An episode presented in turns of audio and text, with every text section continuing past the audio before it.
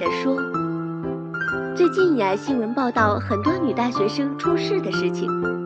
那么，作为一名即将开学的女大学生呢，默默的妈妈这样说：开学坐火车下车，别给我坐黑车，把你卖了怎么办？”默默默默地说：“妈妈呀，世道这么乱，我我可不可以选择先不去学校嘞？”